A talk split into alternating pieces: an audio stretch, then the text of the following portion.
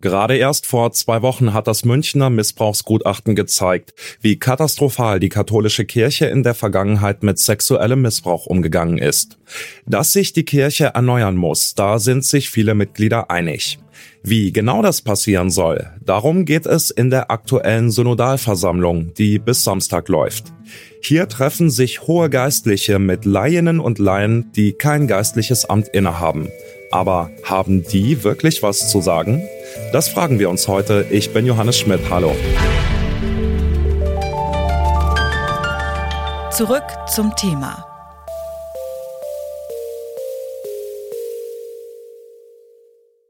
Bischof Vorderholzer hat vorhin gesagt, er würde sich unwohl fühlen. Ich möchte betonen, ich hoffe doch, dass wir uns unwohl fühlen. Wir haben einen Grund dazu. Ich fühle mich sehr unwohl, hier zu stehen.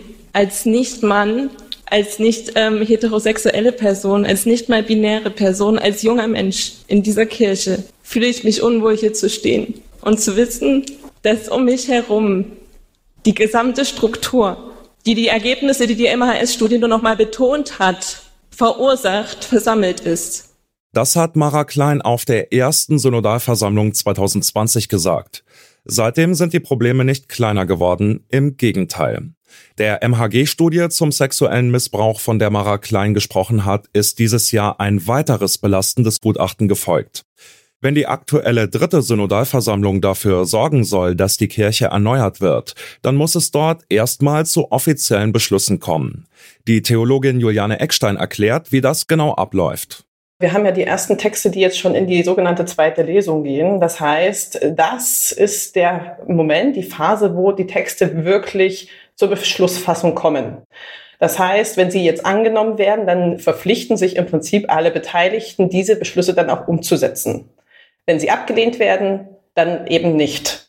Und neben den anderen Texten, die in die erste Lesung gehen, wo es noch um das Grundsätzliche geht, darum, in welche Richtung es gehen soll, welche grundsätzlichen Änderungen noch vorgenommen werden sollen, sind eben diese Texte, die in die erste Lesung gehen, diejenigen, die jetzt nicht mehr groß verändert werden können. Es gibt noch leichte Diskussionen um einzelne Formulierungen, aber die Stoßrichtung ist jetzt schon klar. Und das ist natürlich jetzt ein erster Testfall.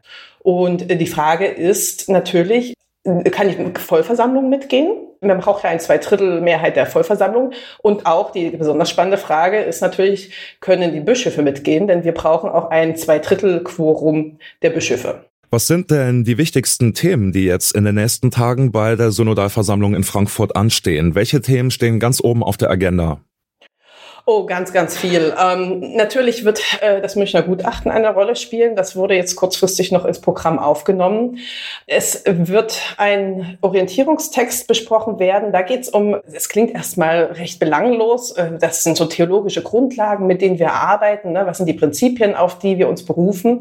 Und da hat sich dann aber kurzfristig doch eine Kontroverse entsponnen, die nochmal spannend werden kann. Denn die Frage ist, die sogenannten theologisch sagen wir, die Zeichen der Zeit. Welche Rolle spielen die? Also die äh, gesellschaftlichen Entwicklungen, äh, die größeren Linien der gesellschaftlichen Entwicklungen. Welche Rollen spielen die für das, wie wir Kirche leben wollen? Das ist äh, eine ganz, ganz große und ganz wichtige Frage dazu, wie man sich eben zu der modernen oder inzwischen postmodernen Welt verhält wie man die großen Trends, die Frauenbewegung, Emanzipationsbewegung, jetzt noch neue Verständnisse von Geschlecht, aber auch eben von, von Sexualität, wie bewertet man die und wie welche Rolle sollen die spielen für das eigene theologische Denken? Das Besondere an der Synodalversammlung ist, dass hier Kleriker und Leihinnen zusammenkommen. Viola Kohlberg nimmt schon zum dritten Mal teil. Zum Auftakt hat sie mit anderen Mitgliedern für eine Reform der Kirche demonstriert. Auf dieser Demo war sie auch unterwegs, als ich sie zum Interview angerufen habe. Sie hat mir erstmal erzählt, dass sie und andere Leihinnen auf den Synodalversammlungen tatsächlich immer mehr Gehör finden. Ich habe das Gefühl, dass wir von Mal zu Mal ernster genommen werden tatsächlich. Also, dass langsam durchsickert, dass wir als Nichtgeweihte auch was zu sagen haben und dass uns zugehört werden muss. Das wird natürlich verstärkt durch die Medien und durch die Öffentlichkeit, die uns schon von Anfang an zuhört und das aber noch mal bestärkt. Also der Druck, der da auch in der Öffentlichkeit und in den Medien aufgebaut wird, hilft ungemein dass wir gehört werden. Was mich interessieren würde, Frau Kohlberger, jetzt haben ja Hunderttausende Menschen sich in den vergangenen Jahren bereits von der Kirche abgewandt, sind ausgetreten.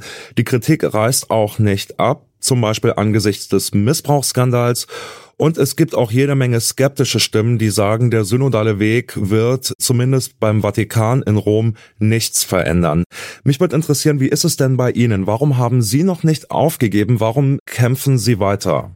Ich bin der ganz festen Überzeugung, dass Gott uns alle so geschaffen hat, wie wir sind und dass Gott uns alle gleich liebt und dass das auch sich in der Kirche widerspiegeln muss. Und ich glaube, dass wir das als Kirche schaffen können. Und dafür kämpfe ich und ich kämpfe für die vielen Menschen, denen Leid angetan wurde und angetan wird in der katholischen Kirche.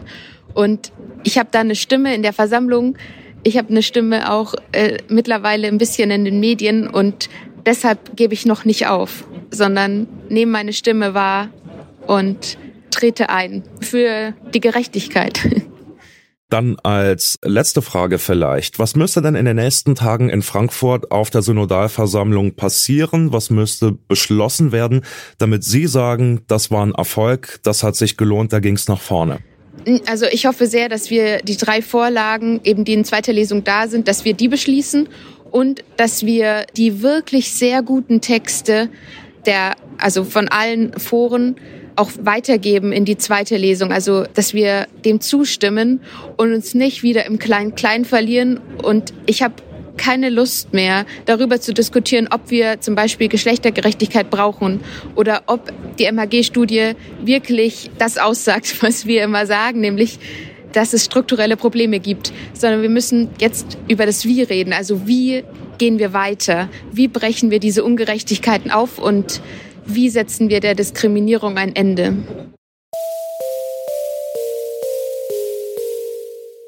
Leihinnen können die Kirche nicht im Alleingang reformieren. Schließlich ist die katholische Kirche keine Demokratie und die Synodalversammlung kein Parlament. Trotzdem sind die Versammlungen eine gute Möglichkeit, um mehr diverse Meinungen und Lösungsansätze in die Kirchenpolitik hineinzutragen. Denn die Leihinnen sind oft noch sehr motiviert und wollen nicht aufgeben. Nun liegt es an den Bischöfen, Kardinälen und letztlich dem Vatikan, ihnen genau zuzuhören. Denn nur so kann sich die katholische Kirche wirklich erneuern. Und damit verabschieden wir uns für heute. Die redaktionelle Arbeit zu dieser Folge haben Lea Schröder, Alina Eckelmann und Charlotte Thielmann gemacht. Producer war Benjamin Sadani und Chef vom Dienst Anton Burmester. Ich bin Johannes Schmidt und sage Tschüss und bis zum nächsten Mal. Zurück zum Thema vom Podcast Radio Detektor FM.